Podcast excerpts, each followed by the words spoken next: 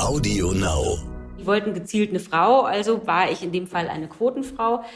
Aber hätte ich das deswegen absagen sollen? Auf keinen Fall. Also auch für die stellvertretende Regierungssprecherinnenposition, meine Vorgängerin war eine Frau, bin ich mir sicher, dass die gezielt nach einer Frau gesucht haben. Willkommen bei How to Hack, dem Podcast von Business Punk. Hier verraten euch erfolgreiche Gründerinnen und Gründer, Macherinnen und Macher und Kreative, was sie in ihrem Job anders machen. Unsere Gäste erklären euch ihre persönlichen Tipps und Hacks fürs Arbeitsleben. Und das Beste daran ist, dass es nicht nur einfaches Blabla gibt, sondern handfeste Learnings. Ich bin Tijen, Gründerin und Moderatorin und freue mich sehr, Host dieses Podcasts zu sein. Hallo und herzlich willkommen zu einer neuen Folge von How to Hack. Ihr Lieben, ich freue mich, dass ihr eingeschaltet habt und wir reden heute über ehrlicherweise eines meiner Lieblingsthemen, nämlich Karriere beziehungsweise beruflicher Weg mit einer ja spannenden Persönlichkeit, die ich bisher äh, digital gesehen habe, die mir digital auch gegenüber sitzt in diesen spannenden Zeiten und die auch einen sehr spannenden Job hat. Und mit ihr will ich darüber reden, wie sie dahin gekommen ist, wo sie eigentlich ist, was so die Ups und Downs waren. Sie kann aus dem Nähkästchen plaudern und das wird sie auch machen. Sie heißt Ulrike Demmer und sie ist stellvertretende Sprecherin der Bundesregierung. Und ich freue mich sehr, dass du da bist, liebe Ulrike. Ich freue mich sehr über die Einladung. Vielen Dank. Ja, Karriere ist ja immer ehrlicherweise, ich weiß nicht, wie es dir geht, erzeugt ja bei manchen Menschen fast schon so einen Hautausschlag. Allein nur der Begriff habe ich das Gefühl, weil sie bei Karriere immer das Gefühl haben, da sind so ambitionierte Menschen, also ich überzeichne jetzt, die den ganzen Tag nichts anderes machen, als an ihrer Karriere zu werkeln und zu arbeiten. Manchmal hat man vielleicht auch so eher Männer im Blick, die so wahnsinnig konspirativ irgendwelche Jobs so hin und her switchen und ausmachen. Aber wenn du jetzt frei von allem an Karriere denkst, an was denkst du dann? Das erste, was mir eingefallen ist, als du das jetzt äh, angefangen hast zu formulieren, ist letztlich, dass doch das Wort Karriere in der Konnotation Karrierefrau schwierig ist und das Wort Karrieremann wird nicht mal verwendet, würde ich sagen, oder? Also das finde ich interessant ähm, und insofern würde ich fast sagen, dass diese viel arbeitenden Männer doch irgendwie bewundert werden und das quasi so einer gesellschaftspolitischen Erwartungshaltung förmlich entspricht, äh, während eben so eine Frau immer gleich äh, verbunden wird, eine Karrierefrau, die ist ehrgeizig, verbissen, die vernachlässigt ihre Kinder, so. Und ähm, ich, ich würde sagen, ich bin eine Karrierefrau und versuche jetzt mal das Stigma äh, äh, diesen Begriff zu nehmen und würde sagen, ich habe immer viel gearbeitet und ähm, wollte irgendwie auch immer weiterkommen, habe jetzt aber nicht diesen klassischen Karriereplan im Kopf gehabt. Also wenn man mich gefragt hätte, where do you see yourself in five years, hätte ich das eigentlich nicht, also ich hätte das nicht professionell beantworten können jedenfalls.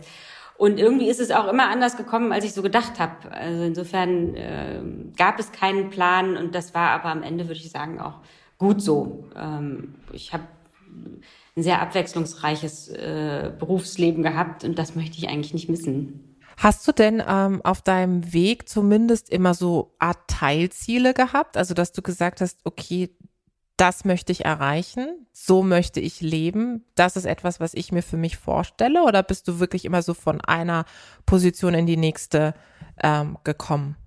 Ich wollte eigentlich das, was ich mache, einfach nur immer besonders gut machen und wollte allen zeigen, dass ich das kann. Ich hatte dann aber selten im Sinn, wohin das jetzt hätte führen können. Und äh, ich habe, vielleicht kann man sagen, also einen Teil habe ich mir bestimmt erarbeitet, aber ich habe einfach auch oft Glück gehabt und sehr interessante Angebote bekommen, ähm, wo ich dann für also schon über Jahre hinweg auch erstmal dachte, das ist jetzt ganz schön toll, also dass ich das hier alles machen kann. Du, du warst ja vor deiner äh, Zeit jetzt im politischen Kosmos äh, ja als ähm, Journalistin aktiv und hast sozusagen ja von der Seitenlinie her zugeguckt. War das etwas, wo du gesagt hast, ah, irgendwann könnte ich mir das auch vorstellen, dabei zu sein? Nein, nein, nein, also überhaupt nicht. Das, äh, das ist das größte Beispiel für Zufall, würde ich jetzt sagen, und nicht geplante Karriere. Ähm, nee, also ich habe ja äh, ursprünglich Jura studiert und nach dem ersten Staatsexamen bin ich dann so in den Journalismus hineingerutscht und war dann 20 Jahre Journalistin und habe das total gerne gemacht. Auch da habe ich äh, ja ein wechselvolles Leben gehabt. Ich wollte eigentlich immer zum Fernsehen nach der Journalistenschule hatte ich ein Gespräch vermittelt bekommen beim NDR bei dem Chef von Panorama, ne, mhm. ne, deren mhm. Investigativmagazin. Das war natürlich hochgegriffen für so eine äh, junge Journalistin, aber äh, ich dachte, versuchen kann man das ja mal. Und ich war dahin empfohlen worden und der sagte dann aber, nach, versuchen Sie es doch erstmal bei Extra 3, Frau Dämmer. ähm, das war nun also auch nicht äh, von mir anvisiert, dass ich äh, Satire machen würde. Ich habe bestimmt Humor, aber für witzig habe ich mich jetzt nicht gehalten. Und das war trotzdem eine wahnsinnig lehrreiche und äh, tolle Zeit, aber eben auch wieder nicht geplant. Und dann ähm, gab es dann irgendwann, also bin ich zum ZDF gegangen, äh, letztlich auch wieder fremdbestimmt, würde ich sagen. Ähm, und dann gab es ein Angebot vom Spiegel. Die suchten Frauen. Mhm, ähm, mhm. Also äh, sprechen wir vielleicht gleich auch noch drüber. Ähm, über das stigmatisierte Wort Quotenfrau. Jedenfalls ähm, habe ich das sozusagen der Tatsache zu verdanken, dass der Spiegel fand, sie sind zu männlich und sie bräuchten jetzt mal ein paar junge Redakteurinnen, ähm, dass die mir ein Angebot gemacht haben. Und ich wollte eigentlich immer zum Fernsehen und nicht schreiben. Und dann haben aber alle gesagt, naja, die Chance muss man jetzt aber mal nutzen, wenn der Spiegel äh, da so ein Angebot macht, das ist doch hochinteressant und dann machst du das halt nur ein Jahr. Und dann habe ich das ähm, sieben Jahre gemacht und äh, keines davon war langweilig, muss ich sagen. Und ich war wirklich gerne Journalistin. Ähm, ich habe auch gerne über Politik berichtet. Aber dass ich da jemals die Seite wechseln würde, hätte ich äh, überhaupt nicht in Betracht gezogen. Und erst recht nicht als Pressesprecherin, denn also im Radio sieht man es ja jetzt nicht in so einem Audiopodcast, aber ich habe echt kein Pokerface. Man sieht mir wirklich alles an. Und, kenn ich. Äh, kenn das äh, war mir klar, dass das jetzt nicht von Vorteil sein würde für den Job der Pressesprecherin. Also hätte ich mich da jetzt auch überhaupt nicht ins Gespräch gebracht, äh, geschweige denn mich auf irgendwie eine solche Funktion zu bewerben, was man eh nicht tut, weil solche Stellen werden ja gar nicht ausgeschrieben. Und insofern war das alles wieder großer Zufall und kein großer äh, Karriereplan. Hast du jetzt ein Pokerface? Gelernt? Ich würde sagen, ich bin besser geworden, aber ich glaube, man sieht mir doch ich, immer noch sehr viel an. Wie war dann, erinnerst du dich noch an die ersten Tage im neuen Job? Ähm, als stellvertretende äh, Sprecherin. Wie war das dann für dich? War das so, dass du gesagt hast, boah, das ist echt krass neuer Kosmos hier, hier gibt's noch mal ganz andere Spielregeln oder warst du auch schon viel gewohnt aus der Medienwelt? Naja, die Welt, also ich habe ja politische Berichterstattung gemacht. Mhm. Ne? Also der, dieser Berliner Hauptstadtkosmos war mir insofern vertraut. Ähm, das war aber schon sehr, sehr besonders, würde ich sagen. Ne? Also das ist jetzt schon eine sehr besondere Funktion mit einer besonders großen Verantwortung, wo ich auch schon sehr schnell, also in den ersten Wochen, äh, gespürt habe, welche Verantwortung da auf meinen Schultern lastet. Denn ähm, es war direkt, ich habe im Juni angefangen, äh, ich bin ja in der Mitte der Legislatur dazugestoßen mhm. ähm, und schon in der Sommerpause äh, musste ich erklären, oder bin ich gefragt worden, wo die Kanzlerin denn Urlaub macht und da sagen wir äh, gängigerweise, ne, also die, mhm. wo, die Urlaub, wo die Kanzlerin Urlaub macht, das ist äh, Privatsache, aber sie ist natürlich immer im Dienst. Und da war aber wieder irgendwas passiert, also es hatte irgendeinen Anschlag gegeben und sie war also in, in Berlin geblieben oder äh, in der Uckermark geblieben. Äh, und dann habe ich eben gesagt, und übrigens, die Kanzlerin ist äh, in der Uckermark, sie kann also in jedem Augenblick wieder im Kanzleramt zurück sein. Und dann allein das Wort Augenblick äh, war dann Thema in diversen äh, journalistischen Stücken, dass wenn die äh, stellvertretende Regierungssprecherin also jetzt sagt, sie kann jeden Augenblick zurück sein, dann äh, ist es ja wirklich ernst also ne, das ist jetzt so ein kleines Beispiel, das war überhaupt nicht schlimm, aber da merkte man sehr schnell, jedes Wort wird auf die Goldwaage gelegt und ähm, war ich natürlich so bislang mhm. nicht gewohnt. War eine Herausforderung. Und ich würde sagen, auch die steilste Lernkurve. Ne? Also diese Regierungspressekonferenzen, von denen wir ja drei in der Woche haben, waren schon etwas, was ich ja so Fragen beantworten, überraschende Fragen beantworten, das musste ich ja so bislang nicht tun. Als Journalistin habe ich die Fragen immer gestellt. Und Stichwort dein Umfeld, ähm, hattest du oder hast du ja so Art Mentoren, Mentorinnen, Wegbegleiterinnen, mit denen du zum Beispiel solche Situationen dann durchgehst, wenn du merkst, oh, jetzt ist echt tough und jetzt äh, wird der Wind immer schärfer? Oder bist du eine Person, die das im Kontext ihrer beruflichen Laufbahn eher so mit sich ausmacht? Na, ich habe ein tolles Büro. Die helfen da sehr. Ne? Ich bin ja hier in eine Bürogemeinschaft gestoßen. Also ich habe einen tollen Büroleiter und eine tolle Assistentin und Mhm. Ähm, am Ende helfen natürlich auch die Kollegen hier im Bundespresseamt insgesamt äh, einen wahnsinnig gut darauf vorzubereiten auf so eine Pressekonferenz. Das Bundespresseamt spiegelt sozusagen ähm, inhaltlich alle Ministerien. Das heißt, wir haben hier Experten für Außenpolitik, Innenpolitik, Umweltpolitik.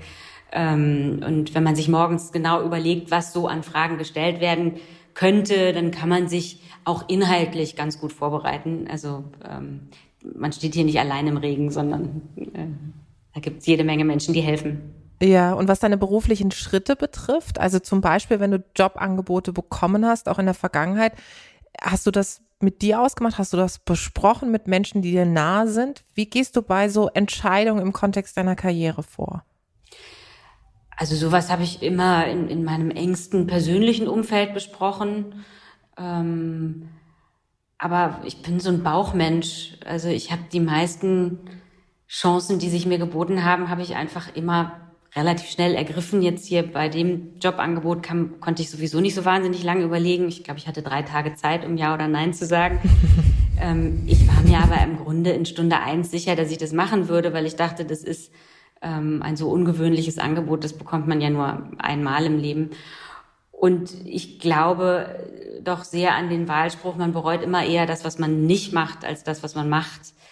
Ähm, mhm. Ich kann jetzt auch rückblicken, gibt es eigentlich keine, also ich war nicht immer glücklich und zufrieden, aber ich würde trotzdem alles wieder so machen. Warum bist du eine Quotenfrau? Naja, das ist eben, also ich glaube, dass ich an vielen Stellen den Job bekommen habe, weil gezielt eine Frau gesucht worden ist. Das war damals beim Spiegel so. Die hatten jetzt ja keine mhm. offizielle Quote. Ne? Die wollten jetzt nicht auf einmal 30 Prozent in der Redaktion erreichen. Ähm, das war 2006. Da machte man sich da jetzt auch, da war das auch gesellschaftspolitisch noch gar nicht so ein großes Thema. Ähm, und trotzdem würde ich sagen, ja, also natürlich wollten, die wollten gezielt eine Frau, also war ich in dem Fall eine Quotenfrau. Aber hätte ich das deswegen absagen sollen? Auf keinen Fall. Also auch für die stellvertretende Regierungssprecherinnenposition, meine Vorgängerin war eine Frau, bin ich mir sicher, dass die gezielt nach einer Frau gesucht haben. Ich habe auf X-Panels gesessen als einzige Frau. Ich habe in Talkshows gesessen als einzige Frau. Aber zum Beispiel auch, also Jörg Thaddeus ähm, mhm. mit dem Format Die Beobachter, der hat ja mhm. immer zwei Männer, zwei Frauen. Wir waren dann eine relativ feste mhm. Besetzung. Claudius Seidel, Hajo Schumacher, Elisabeth Nia und ich. Ähm, und immer wenn einer von uns nicht konnte, also wenn, wenn Hajo Schumacher nicht konnte, ist er durch einen männlichen Journalistenkollegen ersetzt worden. Und wenn ich nicht konnte, bin ich durch eine weibliche Journalistenkollegin ersetzt worden. Aber ist das dann jetzt eine Männerquote oder eine Frauenquote? Also ich finde, das zeigt sehr anschaulich, es geht doch letztlich um Teilhabe und um eine Form von Gerechtigkeit und im, im Grunde ist im Leben doch alles quotiert. Also das beste Beispiel sind für mich immer mhm. die Vereinten Nationen. Ne? Also ähm, Im Sicherheitsrat haben Vietnam und Tunesien einen Platz äh, am Tisch, weil die Regionen der Welt, aus denen sie kommen, eine feste Quote haben. Und ähm, da würde ja auch keiner sagen, nee, also, also als Quotenland wollen wir hier lieber nicht teilnehmen, sondern da leuchtet jedem ein, das hat was mit Teilhabe und Gerechtigkeit zu tun. Und wenn es eben Bereiche gibt, in denen ähm, Frauen dramatisch unterrepräsentiert sind, dann ähm, finde ich das durchaus plausibel, dass man das dann über eine Quotenregelung versucht zu verändern. Und es wird ja häufig gesagt, dass das so ein, so ein Elitenthema sei. Das finde ich eben ganz und gar nicht, weil häufig geht es ja doch um, um, um, um, um Positionen, in denen Entscheidungen gefällt werden, die sehr weitreichende Folgen haben für die gesamte Gesellschaft. Und da ist es doch schön, wenn da auch der weibliche Blick äh, eine Rolle spielt. Und ähm, natürlich hat nicht, haben nicht alle Frauen den gleichen Blick, aber es geht ja hier um Diversität, wie man so schön sagt. Und ähm, ich glaube, das ist ja tatsächlich auch wissenschaftlich erwiesen. Diverse Teams sind am Ende erfolgreicher. Ich würde aus eigener Erfahrung sagen, sie sind nicht immer einfacher, natürlich ja. leichter. Wenn alle gleich ticken, äh, den gleichen Hintergrund haben, dann versteht man sich natürlich blind oder zumindest leichter und ohne Worte und äh, muss nicht um Entscheidungen ringen. Aber dieses Ringen äh, scheint mir doch erfolgversprechend. Reibung erzeugt Energie und glaube auch jede Menge Kreativität. Zumal es ja ehrlicherweise, das weiß ich aus eigener Erfahrung, ganz fatal ist, wenn du gerade, sage ich mal, im politischen Kosmos dich nur mit deinesgleichen umgibst und niemanden hast, der dir mal sagt, nicht so cool, das jetzt nicht zuzugeben, sondern wäre schon gut, wenn man da äh, jetzt mal äh, Tacheles spricht an der Stelle weil du gerade das Thema angesprochen hast, ja, bei Ländern ist das, wird die Quotenfrage ja nie gestellt oder es wird nie in Frage gestellt. Ähm, aber beim Geschlecht ist es so. Und ich merke das auch immer in den Diskussionen, die ich führe. Ich war vor kurzem auch bei Luisa Dellert ähm, in ihrem Podcast eingeladen. Genau darüber hatten wir auch gesprochen. Wir haben so eine kleine Insta-Story dazu gemacht. Und dann habe ich das auch in meiner Story geteilt und gespreadet, wie es so schön heißt. Und ich habe von Frauen selber aus meiner Community viele Nachrichten bekommen, die in die Richtung gingen und du lächelst schon, du weißt, was Sache ist. Ja, hey, super, das ähm, Diversitätsthema ist total wichtig, aber ganz ehrlich, ich will keine Quotenfrau sein. Ich will da sein, weil ich es geschafft habe, weil ich Leistung zeige, weil ich gut bin in dem, was ich mache. Und vielleicht kannst du noch mal Licht ins Dunkle bringen. Ich verstehe nicht, warum im Kontext von Karriere, sobald die Quote kommt, diese, dieser Kausalzusammenhang aufgemacht wird, ja, die Frau ist da, weil es eine Quote gibt, also muss sie dezidiert auch schlecht sein. Warum wird es nur bei Frauen gemacht und bei Männern, die aufgrund der Quote im Kontext von Bundestagswahl zu Delegiertenlisten aufgestellt werden, wo es nur nach Quotenregelungen, nach Wahlkreisen zum Beispiel geht, da wird diese Rechnung nicht aufgemacht. Warum ist es bei Frauen der Fall? Naja, vielleicht haben wir uns ja einfach ins Boxhorn jagen lassen, weil ähm, so kann man das Thema natürlich leicht vom Tisch wischen, ne? weil welche Frau will sich schon dieses Stigma äh, anheften, dass sie den Job nur bekommen hat, weil sie eine Frau ist. Ich habe das tatsächlich, also ganz ehrlich, so nie empfunden, weder damals beim Spiegel noch jetzt heute irgendwie als stellvertretende Regierungssprecherin. Ist doch toll, wenn ich ein Angebot bekomme und die Chance ja. bekomme, irgendwie einen tollen Job zu machen. Und ich glaube, wir sollten nach vorne denken und äh, klar machen, dass das nicht mit einem Stigma verbunden ist. Und äh, ich glaube, Maria Furtwängler hat es jetzt ein paar Mal öffentlich gesagt.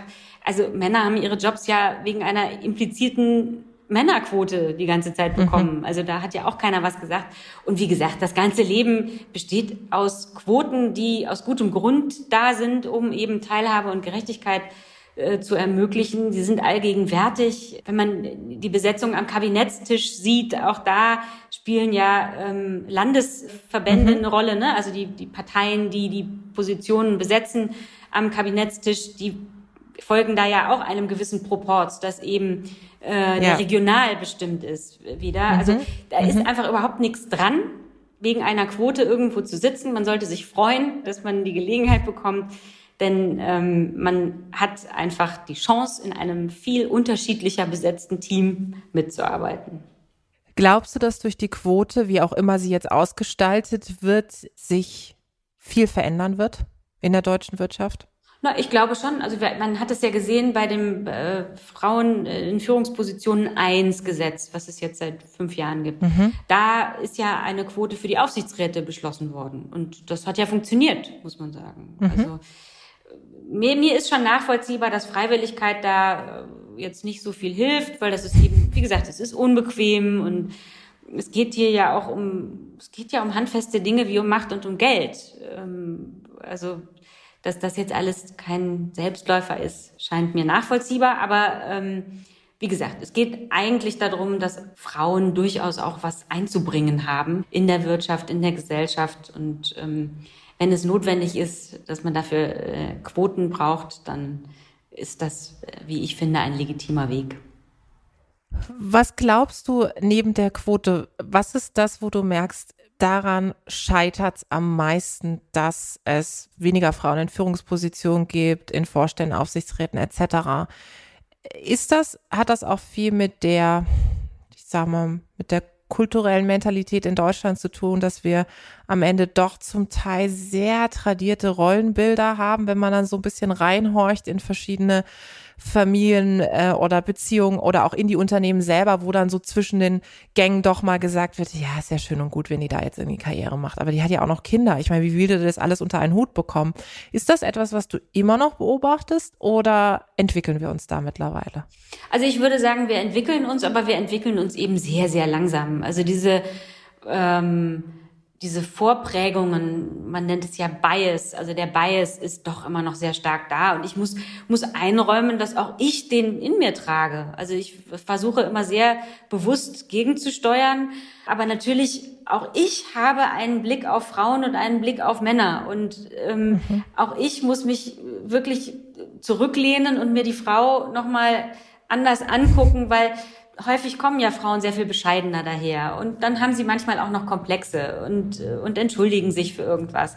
Und dann dahinter zu sehen, die Leistungsstärke und auch den Leistungswillen, ähm, den zu erkennen, da muss man schon noch mal zweimal hingucken, weil wir natürlich alle eigentlich assoziieren mit Erfolg eher männliches Verhalten. Also ich glaube, dass mhm. für Frauen einfach auch ein sehr schmaler Grad ist, sich da richtig äh, zu verhalten, richtig im Sinne von sozial akzeptiert zu verhalten, weil entweder sie ist zu bescheiden und zu unsicher und wenn sie dann aber wiederum ganz tough auftritt, dann hat sie gleich Haare auf den Zähnen und ist auch nicht mehr vermittelbar in so manchen Runden. Ne? Also das, das fällt, ihr, fällt ja Frauen dann auch schnell wieder auf die Füße.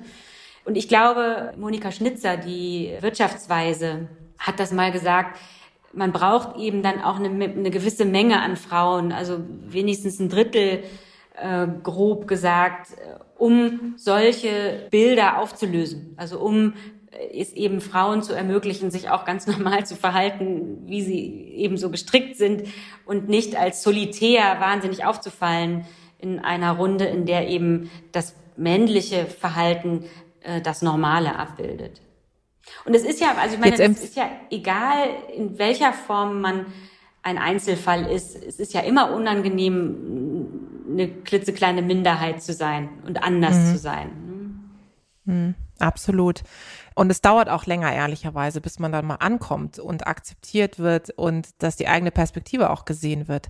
Jetzt ist es ja so, habe ich zumindest häufig erlebt, nicht nur in der Politik, sondern in der Wirtschaft, diese Empfehlungskultur. Also ich empfehle bewusst eine andere Person für eine Position, für einen Job, für ein Projekt ist ja etwas, was Männer den ganzen Tag gefühlt leben. Die empfehlen sich ja rundum den ganzen Tag und zwar auch unaufgefordert. Also wenn ich das jetzt mal vergleichen würde, wie oft ich schon Empfehlungen seitens der Männer für den Business Punk Podcast bekommen habe, mittlerweile ehrlicherweise auch von vielen Frauen, weil natürlich meine Community, mein Netzwerk da auch mit reingeht. Aber am Anfang war das echt krass. Ich habe jeden Tag irgendeine Nachricht bekommen von irgendjemandem, spannenden durchaus, aber meistens von Männern. Ist das etwas, was du auch in deiner Karriere gesehen und erlebt hast und verändert sich das? Also empfehlen sich Frauen jetzt auch stärker gegenseitig? Also vielleicht können wir das ja, indem wir das immer wieder erzählen, verbessern. Denn meine Beobachtung deckt sich mit deiner. In der Tat. Also das ist, fängt ja in, in Sitzungen an, wo man mhm. X sagt, ja, das hat ja Mann Y gerade schon gesagt. Äh, das, sowas kommt Frauen viel, viel seltener über die Lippen. Äh, also sich gegenseitig sichtbar zu machen, das können Männer deutlich besser und das ist toll. Und das finde ich ist etwas, was wir unbedingt abgucken sollten. Ne? Also ähm, ich werde dich jetzt beim Wort nehmen und dir gleich noch fünf tolle Frauen für den Podcast vorschlagen. also das, ich glaube, nur so geht's. Ne? Also wir sind einfach viel zu oft unsichtbar und um sichtbarer zu werden, da müssen wir uns schon gegenseitig äh, kleine Podeste bauen und da können wir unbedingt besser werden. Das würde ich auch sagen. Geht mir genauso. Also wenn ich zum Beispiel eine Anfrage bekomme für jetzt ein Panel oder irgendwas, wenn ich absage, dann habe ich meistens fünf, sechs Leute in der Hinterhand und da Frauen, die tolle Expertinnen sind auf ihrem Gebiet, so dass niemand sagen kann, es gäbe angeblich keine Frauen. Das finde ich nämlich auch immer spannend. Dieses Argument, gerade im Kontext von Karriere. Ja, es gibt sie nicht. Es gibt keine Digitalfrauen, es gibt keine Gründerin, es gibt keine Aufsichtsrätin. Und ich meine, allein mit dieser Kampagne Ich will, aber auch mit diesem starken Cover des Sterns, Quotenfrauen, wie viele Frauen sich auch committed haben und gesagt haben, ja, ich bin eine Quotenfrau, um ein neues Framing sozusagen auch anzugehen, zeigt ja, also das ist doch ein Mythos, dass es sie nicht gibt. Es ist einfach so, sie gibt es durchaus. Warum glaubst du, wird das immer wieder reproduziert, dieser Mythos? Naja, also ich, zum einen hat es mit dem, was wir gerade besprochen haben, zu tun. Wir sind eben nicht so sichtbar. Ne? Und wenn man schon mal auf so einem kleinen Podest steht, dann geht man äh, mit demjenigen, den man da empfiehlt, auch nicht so ein großes Risiko ein, weil der hat ja schon hier gesprochen und da gesprochen oder ist schon da aufgetreten äh, und ist schon so ein bisschen glamourös oder berühmt. Und das mhm. ist bei Frauen ja ganz oft nicht der Fall. Ne? Also die, die müsste man dann jetzt zum ersten Mal ins Rampenlicht äh, ziehen. Und äh, hm, traut man sich das? Und ne, also ich habe mal mit Kolleginnen ähm, ein, ein Titelprojekt gehabt zum Thema Emanzipation. Und da haben wir dann hinterher gefrotzelt, wie wir das denn, äh, welche Überschrift dieses Titelprojekt bekommen soll und haben gesagt, na, da schreiben wir natürlich drüber, kann die das? Ne, mit dem großen Fragezeichen. Dieses, diese Sorge, ob die Frau das kann, ob die Frau das wuppt, mhm. die schwingt einfach bei allem mit. Und je sichtbarer Frauen werden, dass sie etwas können, ähm, desto einfacher wird es dann natürlich auch, sie in Positionen zu vermitteln, wo auch, wo keiner ein Risiko damit eingehen will. Also wie gesagt, da müssen wir uns einfach häufiger Podeste bauen, dann wird das schon was. Also da bin ich jetzt optimistischer. Ich finde, da gibt's ähm, immer mehr was. und ja. leuchtendere Beispiele. Absolut, vor allem auch über Social Media, was ich so großartig finde. Ähm, Stichwort Sichtbarkeit, hast du denn immer im Laufe deiner Karriere so Role Models, Vorbilder gehabt, ich sag mal weibliche wie männliche, an denen du dich orientiert hast? Also immer wieder. Also zum Spiegel zum Beispiel hat mich eine Frau geholt. Ähm, und ich habe Freundinnen, die, wie ich finde, Tolles leisten, ähm, an denen ich mich orientiere. Aber es, ich habe auch männliche Vorbilder. Also ich hatte auch tolle Chefs, bei denen man, mhm. bei denen ich mir Dinge jetzt abgucke, also oder abgeguckt habe. Merkst du, dass du jetzt in einer Situation bist, wo du auch Vorbild bist für vielleicht jüngere Talente, die jetzt nachkommen und ziehst du die auch aktiv nach? Also versuchst du vor allem auch weibliche Talente wirklich das so in deinen Alltag mit einzubeziehen, ob das jetzt Empfehlungen sind oder auch in deinem täglichen Job, dass du wirklich selber auch darauf achtest, andere Frauen zu empowern? Na, unbedingt. Na klar. Also das betrachte ich natürlich als zwingende Aufgabe. Also ich meine, das, wenn wir das nicht machen, wer macht's dann? Ne? Das, also ich kann ja jetzt nicht hier nur von Sichtbarkeit reden und dann nicht andere sichtbar machen. Und das gilt natürlich auch für, für, für Kolleginnen hier in mhm. meinem Umfeld. Na klar. Und das mache ich auch total gerne. Also es gibt ja, wie gesagt, wie du schon gesagt hast, es gibt so viele, so tolle Frauen. Ja, und es macht auch Spaß, finde ich, ab einem gewissen Zeitpunkt zu sehen, dass man selber einen gewissen Einfluss hat und eine Reichweite, jetzt nicht nur auf Social Media, sondern so auch, die finde ich immer mit sich auch die Verantwortung mitbringt, irgendwann zu sagen, gut, ich hatte auch irgendwie wahnsinnig viele Hürden und jetzt geht's weiter. Oder was kann ich auch anderen mitgeben? Stichwort Hürden gerade im Kontext von Karriere, ich bin mir sicher, auch bei dir gab es Momente, wo du gedacht hast, äh, ey, ganz ehrlich, ähm, geht gerade gar nicht, es geht nicht weiter wenn jetzt Leute zuhören, die in so einer Situation sind, wo sie feststellen in ihrem beruflichen Kontext, sie kommen nicht weiter oder sie haben irgendwie so einen Down, sie sind hingefallen. Was ist so dein Tipp? Wie können sie wieder aufstehen? Wie können sie wieder weitermachen? Was hat dir immer geholfen? Naja, also ich glaube, so ein paar Mal fällt man sowieso hin, dann eben ne, das schöne Motto aufstehen, Krone richten, weitermachen.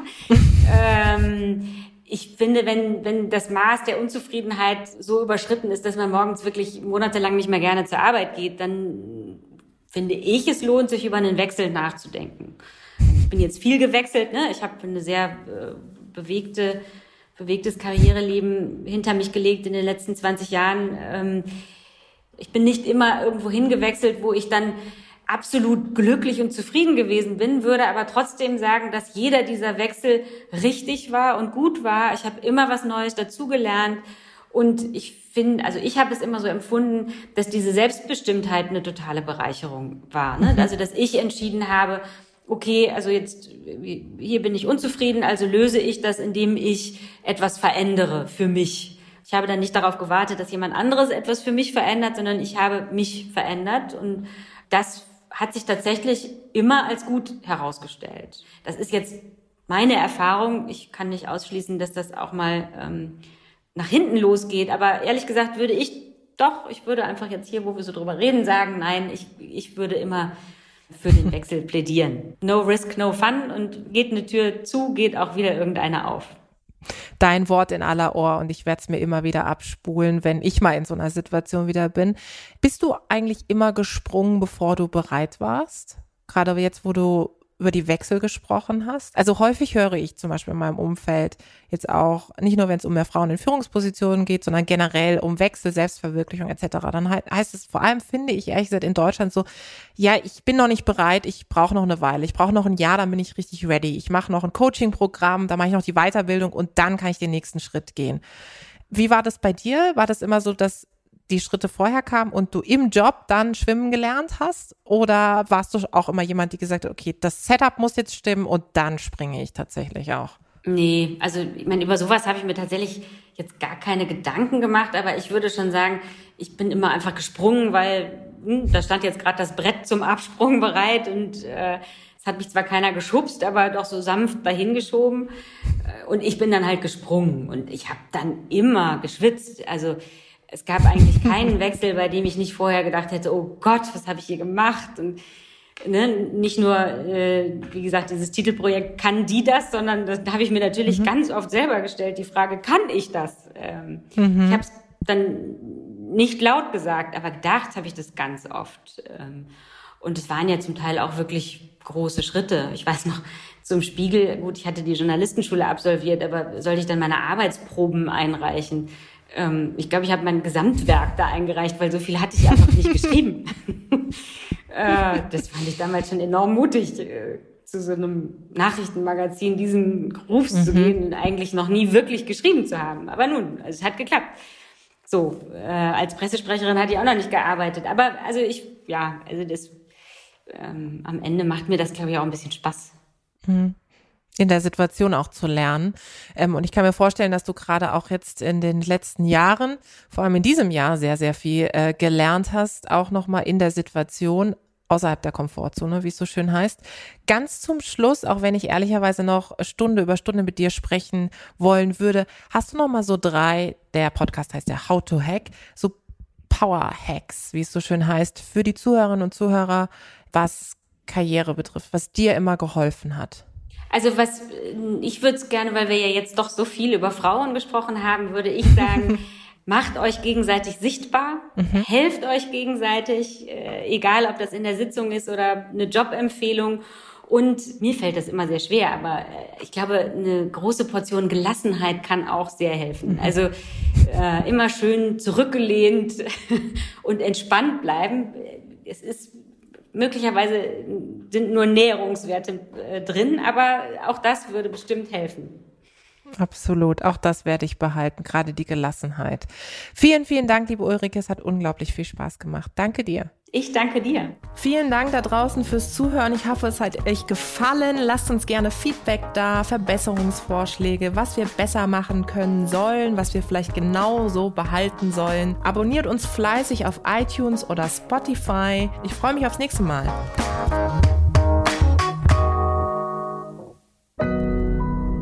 Audio Now.